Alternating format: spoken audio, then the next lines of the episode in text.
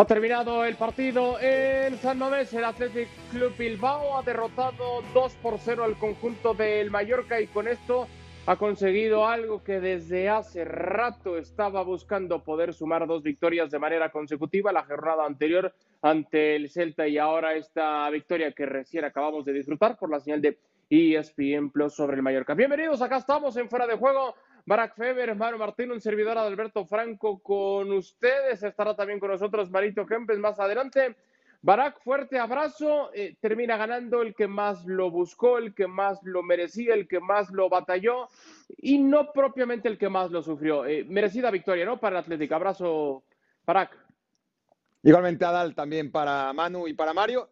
Sí, por primera vez en la temporada me parece que el resultado es coherente con el juego que vimos en el Athletic Club, ¿no? Porque en el primer partido contra el Elche dio la sensación de que ese 0-0 hasta le salió barato al Athletic, que en el segundo partido contra el Barça el Athletic fue muy superior durante una muy buena fase del partido y, debió ganarlo y lo acabó empatando, y que el último partido contra el Celta fue un partido que, perfectamente pudo haber acabado 0-0 y, y que al final ganaba el Athletic. Hoy sí fue superior de principio a fin, es verdad que le costó el gol y le seguirá costando, ¿no? al final su defensa central es quien logra abrir el marcador y después, eh, ahora sí, Williams anota uno de los quizás 10 o 12 goles que vaya a meter en la temporada, porque esa es la realidad del, del Athletic Club con la que se va a enfrentar. Pero hoy hace un buen partido, en general es convincente. Mallorca deja mucho que desear también. Hoy sí, Mallorca es un equipo que va a pelear el descenso, a diferencia de lo que le vimos en las tres primeras jornadas. Manu, fuerte abrazo. Esta de las opciones más claras en el primer tiempo, remate de cabeza directo a donde estaba bien ubicado el guardameta, pero desde el primer tiempo ya lo estaba buscando más el Athletic Bilbao, el Mallorca con algunas aproximaciones, pero sin generar demasiado ruido, ¿no? ¿Qué tal? ¿Cómo estáis de nuevo? Sí, pero fíjate una cosa.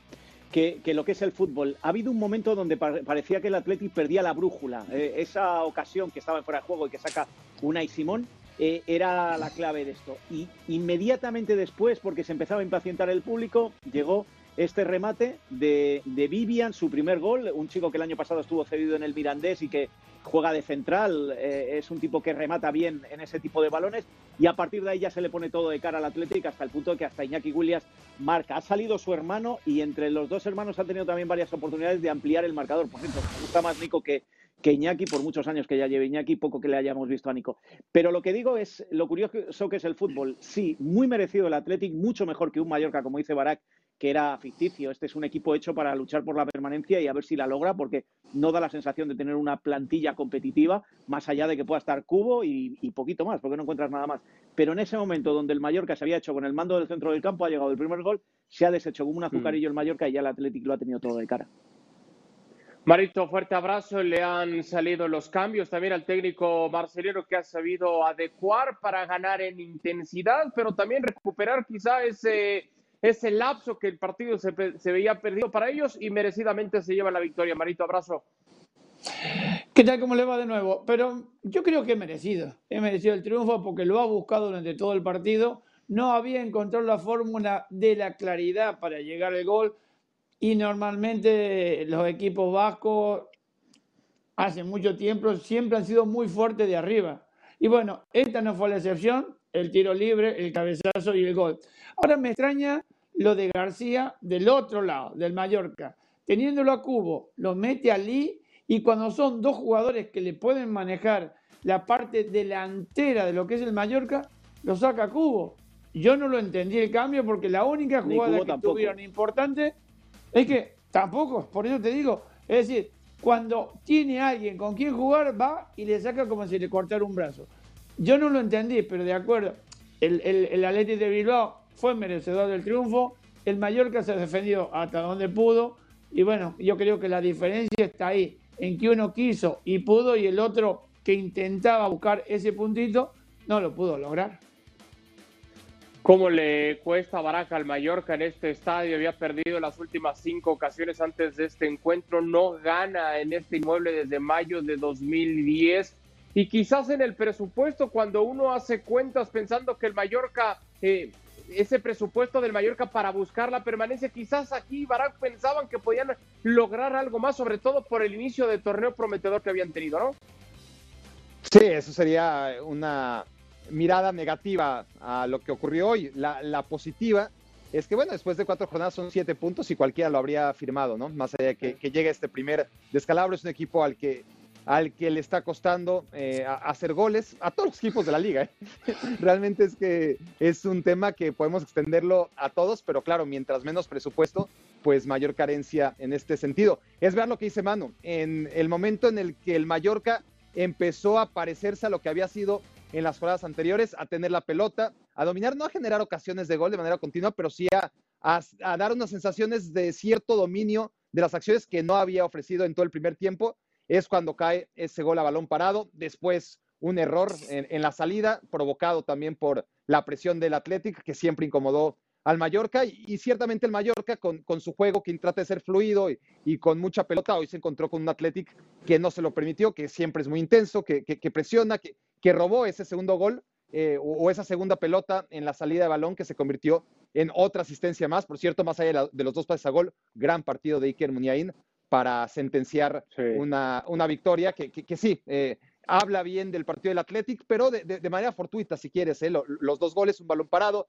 una, un robo de balón, no está generando demasiadas ocasiones de gol por sí mismo, ¿no? E, en, fase creativa el Athletic. Y el Mallorca, pues eso, eh, ah, esta va a ser seguramente la realidad del equipo, depender muchísimo, una vez más, y de aquí a nuevo aviso, de lo inspirado que puede estar Taque Cubo. Mientras mejor acompañado, mejor, y por eso también de acuerdo con lo, que dice Mario, ¿no? Eh, todos nos sorprendimos de haber visto solamente cinco minutos juntos a, a y a Cubo. Mientras más tiempo estén juntos los dos y estén bien, pues seguramente mayores posibilidades tendrá Mallorca de trascender en este torneo.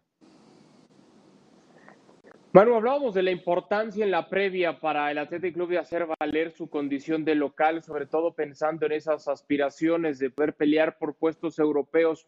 ¿Hoy pasa un poco por ahí o es que realmente enfrente no tuvo mayor oposición? Hay dos aspectos que me gustaría destacar. Igual que he estado tres fechas diciendo que eh, eh, todavía los equipos no están hechos y que los grandes estaban pasando dificultades, todos han cedido puntos, eso es lo que ha permitido al Mallorca meterse ahí arriba. Y entonces hoy pensábamos que el Mallorca iba a ser un rival duro para este Athletic Club de Bilbao, pero no. Y el Athletic, no se nos tiene que olvidar otro aspecto, ¿eh? Eh, hoy ha conseguido su segunda victoria, algo que no sucedía desde, no la temporada pasada, sino el final de la anterior, la, la famosa de la, de la pandemia. Es decir, le cuesta mucho al Athletic ganar y le cuesta mucho más ganar en casa. Con lo cual tiene mucho mérito lo que ha hecho en el día de hoy. Pues no, lo hemos dicho porque es anecdótico, pero el Athletic hoy duerme como líder de la primera división española. Y eso yo creo que no sucede desde los años 80, cuando ganaba ligas. Quiero decir, eh, eh, es importante lo que ha hecho el Athletic, le da un impulso importante, ha dejado, como decía Barak, ha desnudado al Mallorca y le ha dejado en lo que va a ser su situación, pero ahora es cuando arranca la liga y el Athletic lo que tiene que hacer es mantener esta situación. No debe creerse que por ser hoy líder eh, esto ya está hecho, porque es que a quien ha ganado ha sido un Mallorca peor, indefenso o como lo queramos decir. Bueno, repasamos entonces el calendario que tendrá enfrente el conjunto del Athletic Club Bilbao, buscando prolongar todavía este buen inicio de campeonato. En las próximas fechas estará midiendo el Atlético de Madrid, sello del Rayo Vallecano, Valencia a la vez, así como al Real Madrid. Por su parte, el Mallorca se medirá al Villarreal, al Real Madrid, a los Asuna, al Levante y a la Real Sociedad de San Sebastián, dejamos este encuentro, nos metemos de lleno en el partido entre el Levante y el Rayo Vallecano. Marito, ¿cómo tardó en llegar el premio para un Rayo que lo estuvo luchando, buscando, intentando en todo el partido? Sí, fíjate que yo he estado viendo el Levante en partidos anteriores y realmente está jugando bastante bien. Lo que pasa es que el Rayo hoy no aprovechó tantas oportunidades que tuvo y a punto estuvo de perder esos dos puntos más. Porque yo creo que hoy el Rayo merecía los tres puntos. Pero bueno, acá no es cuestión de merecimiento ni mucho menos. El Levante aprovechó el penal, esa, mano que hubo en el área. Pero claro, el Rayo con todas las que tuvo y claritas, no las supo aprovechar. Y decía yo, Barak, llegó hasta el final, el premio Roger Martin había adelantado por la vía del penal, luego acá el VAR funcionando de buena manera y cuando parecía que el partido se terminaba, en el último suspiro llega la recompensa, ¿no? Para Guardiola. habría sido una desgracia, ¿no? casi una tragedia para Rayo Vallecano que generó 20 ocasiones de gol, que tiró dos veces al poste, que esas 20 ocasiones, por lo menos cuatro fueron muy, muy claritas y, debieron haber acabado en gol. Es decir, cuando cae ese único gol, eh, Rayo Vallecano quizás debería haber tenido ya tres eh, y un buen saldo. Eh, pero bueno, al final los goles son caros. Ya hablaremos seguramente la apuesta a continuación del, Rayo Vallecano, porque dependerá de que Guardiola, que, llegó a ser un goleador importante ¿no? en, segunda división, sobre todo en Valladolid, que la temporada pasada anduvo muy mal, pero si Guardiola con este Rayo Vallecano logra llegar a la cifra de 10 goles, más el veterano colombiano, el que ya hablaremos, aporta otros 8 u otros 10, pues seguramente con esos 20 golitos, eh, muy optimistas, el Rayo Vallecano podrá aspirar a permanecer, ¿no? Mientras, mientras, que los otros no hagan más goles, claro. Los sí, sí, sí, claro. Eh, todavía ni se presenta Falcao, ya Barak lo está atendiendo como debe ser, Manu. Eh, el cariño que nos sorprende de Barak, pero ya lo está atendiendo.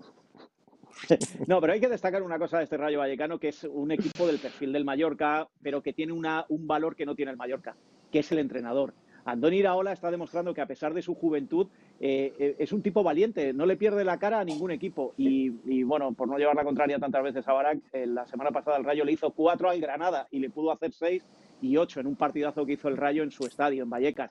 Lo digo por lo que dice Barak, que no hay muchos goles en la liga. Bueno, pues el Rayo, que es el de menor presupuesto, la semana pasada hizo cuatro.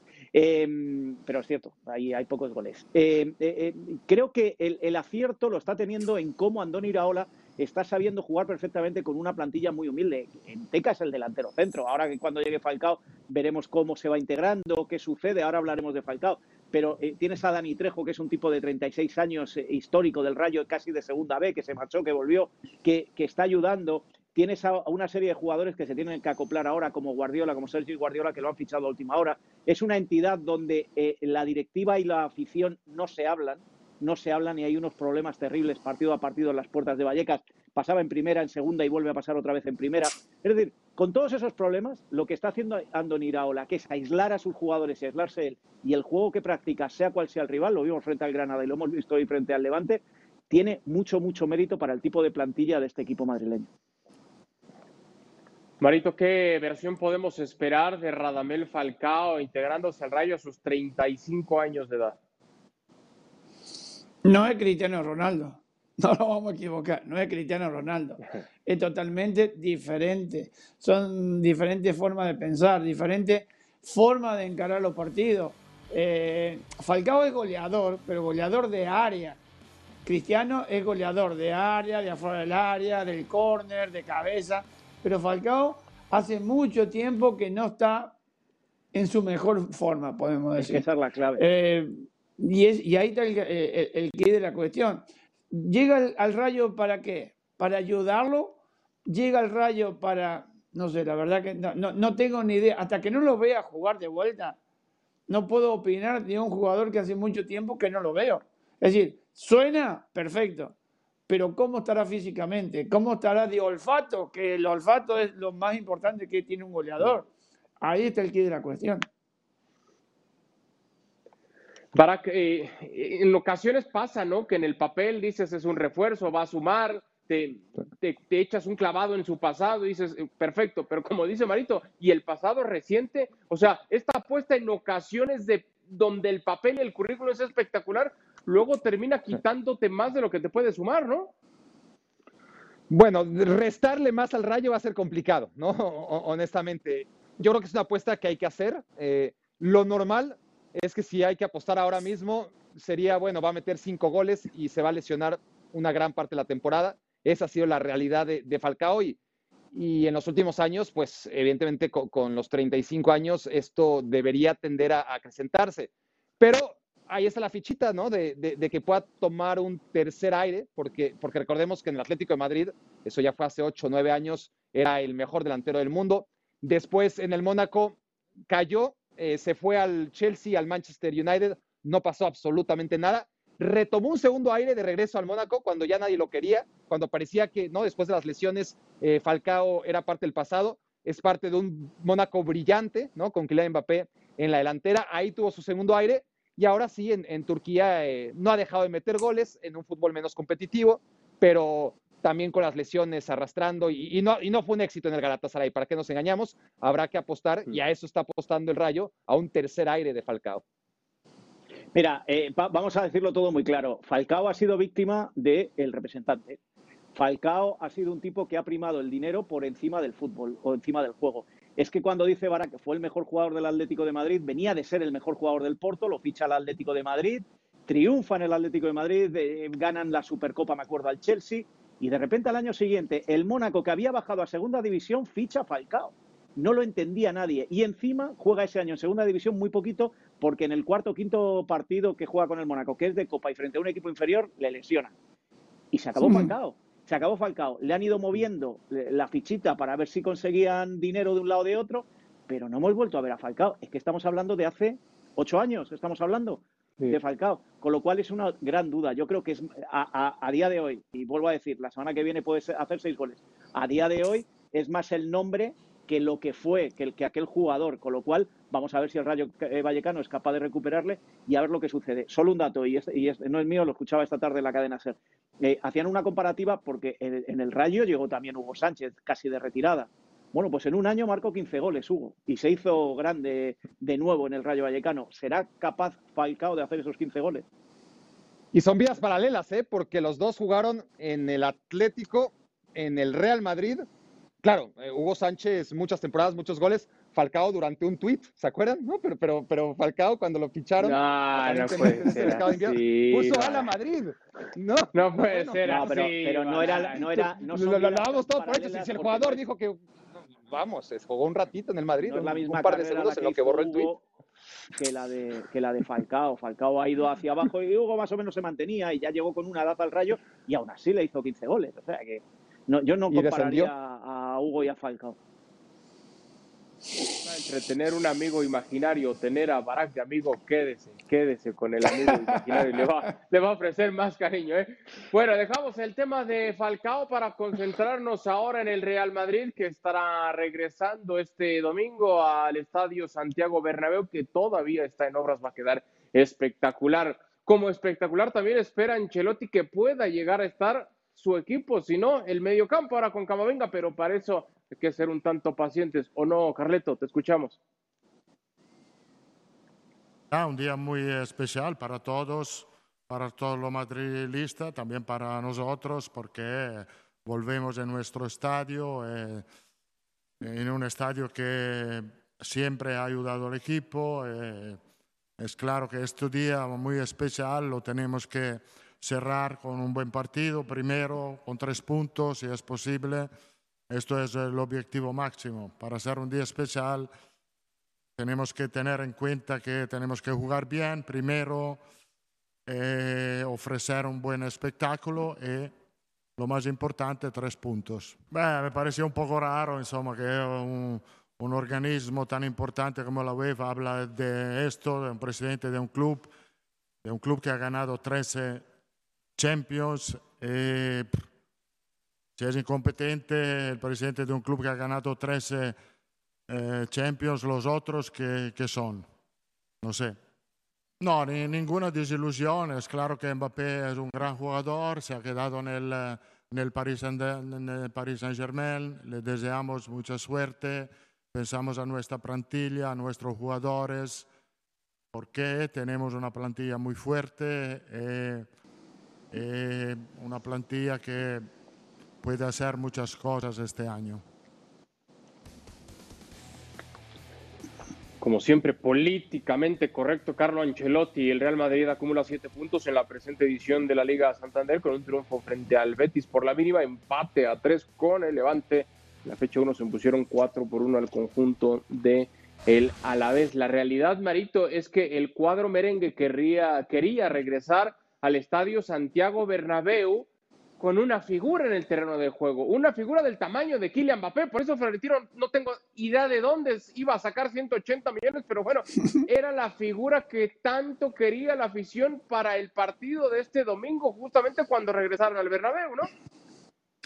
Yo creo que era más Florentino el que lo quería que quizá toda la afición, No nos vamos a engañar porque cuando se le cruzan los caprichos a Florentino va y lo compra. Después quiere tener la Superliga aparte porque no tenía dinero. Pero bueno, ese es un tema, un tema bastante complicado.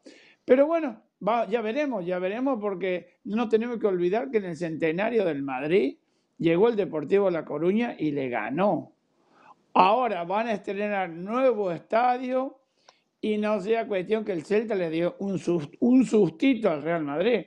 Porque si bien es cierto, el Real Madrid sabe a lo que está jugando, está sacando buenos resultados, podemos decir, no está jugando mal, pero que tampoco está, como para tirar Margarita el techo. ¿eh? Yo creo que es un equipo muy buen conformado, lo, dirige Carleto muy bien, pero cuidado con, con, pensar de que vas a ir a tu estadio, donde la gente te va a apoyar, y creo que puede entrar un 60% del estadio, los que están abajo son los que juegan, los que están afuera son los que te pueden... ¿Cuánto? 25. Ah, no me hagas la rima. Entonces, eh, eh, eh, no, no, no, pero es decir, muy poquito, es decir, que te pueden ayudar, pero que de cualquier manera no te va a ganar un partido con el aliento, porque sabemos que los españoles tampoco son de alentar mucho, a no ser cuando haya goles. Pero bueno, pues, ya veremos con un Celta. No, no, termina, Marito. No, no, te, digo que, con un Celta que tampoco está mal, que, el Celta no viene jugando bien, pero con los equipos grandes uno se, se puede agrandar. Eh, hay que matizar varias cosas. Eh, se criticó mucho que el Barcelona no agotó las entradas que puso a la venta para sus socios. El Real Madrid hasta ahora todavía tiene entradas para sus socios. A esta hora, ¿eh? ¿eh? con la ilusión de volver al estadio y todas estas cosas. Cuidado con este tipo de cosas, que cada club las maneja de una manera y la comunicación va por un lado, va por otro, pero al final van como muy paralelos, paralelos los dos. Más cosas. Álava y Bale se han quedado fuera de la convocatoria. Bueno, y Jovic, pero es que Jovic no cuenta. Álava y Bale se han quedado fuera de la convocatoria. Llevaban muchos partidos Bale sin lesionarse. Ahora, eh, Álava ha venido también con problemas de la selección alemana. Eh, eh, por lo tanto, mañana hay que rehacer la defensa. Sí, vuelve Mariano, eh, vuelve Marcelo y vuelve Mendy pero me da a mí la sensación de que va a ser la defensa de Militao con Nacho Carvajal y va a mantener a, Miguel Gutiérrez. Y en el centro del campo, mucho Camavinga, pero va a mantener lo mismo. Valverde, eh, Casemiro, que llegará cansado, pero jugará, y, Modric. Y arriba vamos a ver quién es el que sustituye a Bale. Pero esto lo que le va a dar es una ventaja a Hazard, que estaba medio fuera, y a ver si es Vinicius Hazard y a ver quién juega por la derecha o por la izquierda con Benzema por el centro. Quiero decir que además de lo que dice Marito, vienen curvas ahora para Ancelotti, porque si la única novedad importante que tienes esta temporada se llama Lava, o bueno, y ahora Camavinga, y ya no tienes a Lava, sigues teniendo el equipo del año pasado, y el año pasado fue un fracaso. Ahora, Barak, decía Marito, el Real Madrid eh, no ha jugado mal, es verdad, pero tampoco ha sido el Real Madrid que está esperando el propio Carlo Ancelotti. te puede dar una buena, dos regulares, sigue siendo intermitente y para reflejo es empate con el Levante. Pero es, es, Vinicius el hombre que en todo este, no le quiero llamar desastre, pero en toda esta etapa de transición, el, que levanta la mano para rescatarse junto a Benzema, porque Benzema siempre está parte. Sí, ese, clavo ardiente, ¿no? De, Real Madrid. Eh, a ver, el Real Madrid ha jugado bien, ha jugado mal y ha jugado regular en todos los partidos. Eh, ni, ni, siquiera es que ha jugado bien uno, mal otro y regular el otro. De entre los tres partidos ha tenido fases donde ha jugado muy, muy mal, donde ha jugado correctamente y, donde hay más o menos. Eh. En general, para mí, de hecho, su mejor partido fue justo el que no ganó, ¿no? Contra el Levante. Me parece que fue cuando mejor imagen deja el Real Madrid, más allá de, haber perdido dos puntos. No me gustó contra el Betis y mucho menos contra el Alavés, más allá de que el segundo tiempo acaba goleando y, mejoró claramente de, lo exhibido en el primer tiempo de la primera jornada. Es la jornada cuatro, tiene los siete puntos que, que cualquiera eh, podría calcular, debería tener el Real Madrid como mínimo a esas alturas de la temporada. Y tiene en Vinicius, pues, la esperanza, esa esperanza que se alarga, que sigue siendo la gran promesa del madridismo, ante, ante realidades que, que no son para soñar, ¿no? Eh, eh, está claro que lo de Kylian Mbappé nos ha dado todavía para hablar hasta este momento. Imagínate cuando ya está, es un caso más que cerrado, que, que ya se, reabrá, se reabrirá muy pronto, pero ahora mismo el Real Madrid tiene que seguir viviendo de esas ilusiones o de esos espejismos que le... Claro, imagínate si desde fuera este, ya estamos hartos del tema, imagínate viviendo en Madrid. Eh, pero Vinicius, este es el partido típico. Eh, me parece a mí el escenario extraordinario, el regreso al Bernabéu, Celta que anda realmente muy, pero muy, muy mal, es un equipo con mucho más potencial, pero su realidad es muy floja, creo que es el partido para vender más humo sobre Vinicius, si quieres que sea claro y directo. Vinicius puede salir, meter dos goles y hacerse ver mejor de lo que es otra vez y alargar un poquito más este, esta esperanza. ¿no? Manu. No, no, decía el clavo ardiendo. Si es que Vinicius ha sido el clavo ardiendo desde hace cuatro temporadas, desde que llegó al Real Madrid.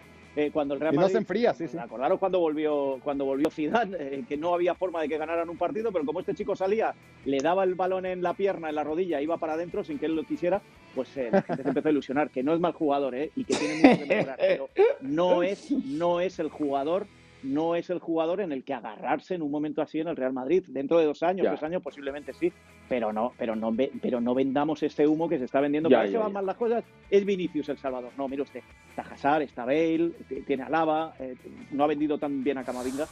Vamos, vamos a ser serios. Bueno, atentos a ese partido de mañana el Real Madrid por la señal de ESPN Plus, por supuesto con su respectiva cobertura previo y post de fuera de juego. Platiquemos ahora del el Leipzig que se midió al conjunto del Bayern. El de siempre, eh, dice nuestra compañera Caro Padrón, que algún día vamos a descubrir que Robert Lewandowski es un robot. Él marcaba el primero del partido y a partir de ahí Barak pues se descosió el Bayern. Sí, es un equipo que no falla, no falla, es realmente contundente. Musial hace un gol tan pronto empezó el segundo tiempo, había entrado de cambio tras la, la lesión de Nabri.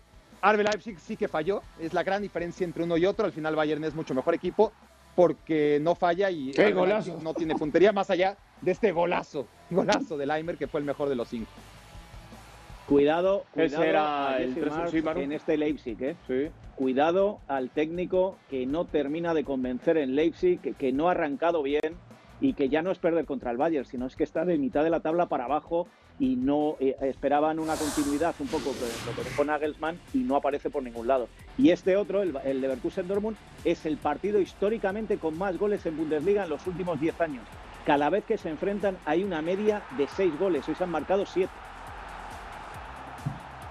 Y si hay goles, el Qué que lindo para el relato, ¿no? Es Holland, ¿eh? Y siempre está, siempre está, para bien o para mal, siempre estará presente, de cabeza, con la Para bien o para mejor. derecha. No, es verdad, pero fíjate que para mal nunca, porque es un jugador que, que- que tiene un, un poder de, de- de convicción de que tiene que hacer goles y se convence el mismo que de la, de la manera que sea la va a meter adentro y lo está consiguiendo. ¿eh? Sí, se presente con el 2 por 1 después el que trataba de corregir el camino era Abraham con el empate a 2, aguantando muy bien la pelota para que entre por debajo de las piernas, así llegaba el tanto del empate, pero fue un partido de ida y vuelta, de volteretas, de emociones, como bien dices Manu, cuando llegaba acá el tercero del Leverkusen. Y os voy a decir una cosa, Un que partido cada vez que loco. veo a Haaland lo pienso. La, la, la, yo creo que nos estamos distrayendo mucho con Mbappé, que me parece uno de los mejores jugadores que se puede ver en este momento, pero lo de Haaland es increíble. Me- yo sí me dan a elegir Ahora- antes con Haaland que con Mbappé.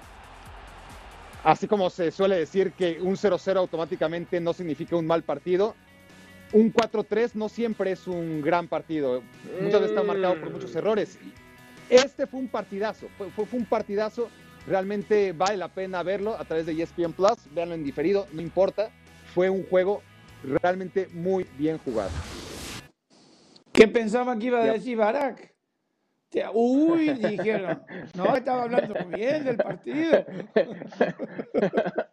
Al- Alcanzó a poner para que que el freno de mano se dio la vuelta y no y resolvió. Sí. No meter ya en todos estamos tajando a ver qué venía.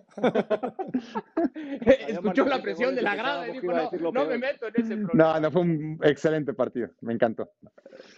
Bueno, pues ahí está. Y bien dice Manu lo de Erling Holland, que será objeto de deseo de todos los grandes clubes. Yo nada más digo, a ver Ahí. si no, Mbappé gratis y Holland con los 180, 200 que traía No, ahorrado ahora, Florentino. ahora ha salido el rumor, No más por digo. eso digo que no vivís aquí. Ha salido el rumor de que no quiere jugar eh, Haaland con Mbappé para no perder el trono. Si es que esto sigue, esto es muy largo. No, Eh, Se cerró el mercado de fichajes, pero aquí en Madrid seguimos como en verano. Todos son rumores y. Bueno, llegamos al final de Fuera de Juego. Gracias por habernos acompañado. A nombre de Manu Martín, Barack Feber, Marito Kempes, Franco. Gracias y hasta la próxima.